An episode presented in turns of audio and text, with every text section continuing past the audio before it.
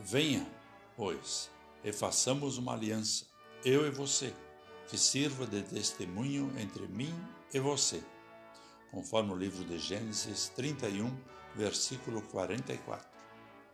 Olá, querido amigo da Meditação Diária Castelo Forte 2023, dia 12 de junho. Hoje eu vou ler o texto de Rosane Helena Winter Hartwig, com o título Fugir ou Resolver.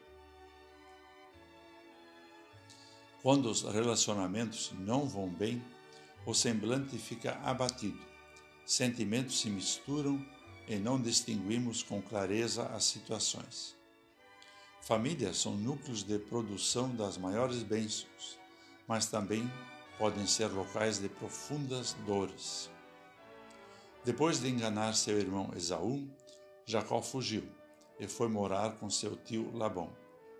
Apaixonado pela filha mais nova de seu tio, Jacó trabalha sete anos para poder se casar com ela. Mas o astuto Labão engana Jacó. Ele entrega a filha mais velha. Então ele trabalha mais sete anos para se casar com Raquel.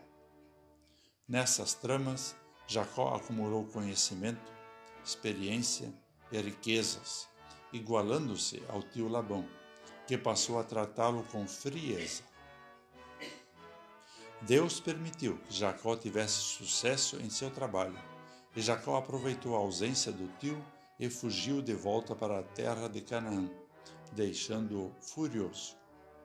Labão, ao ser informado da fuga do genro, vai ao seu encalço. O conflito na família foi solucionado a partir de três atitudes concretas pois as partes envolvidas ouviram a voz de Deus, expuseram seus pontos de vista, sendo devidamente ouvidos pela outra parte, e por fim selaram a paz, fazendo uma aliança em que acordaram de que cada um respeitar o território do outro. Esse acordo na família foi celebrado com uma refeição. Diante das nossas lutas diárias, cabe-nos exercitar a capacidade de, repetidamente, ouvir Deus e ouvir a outra pessoa, sempre buscando selar a paz com respeito e com perdão.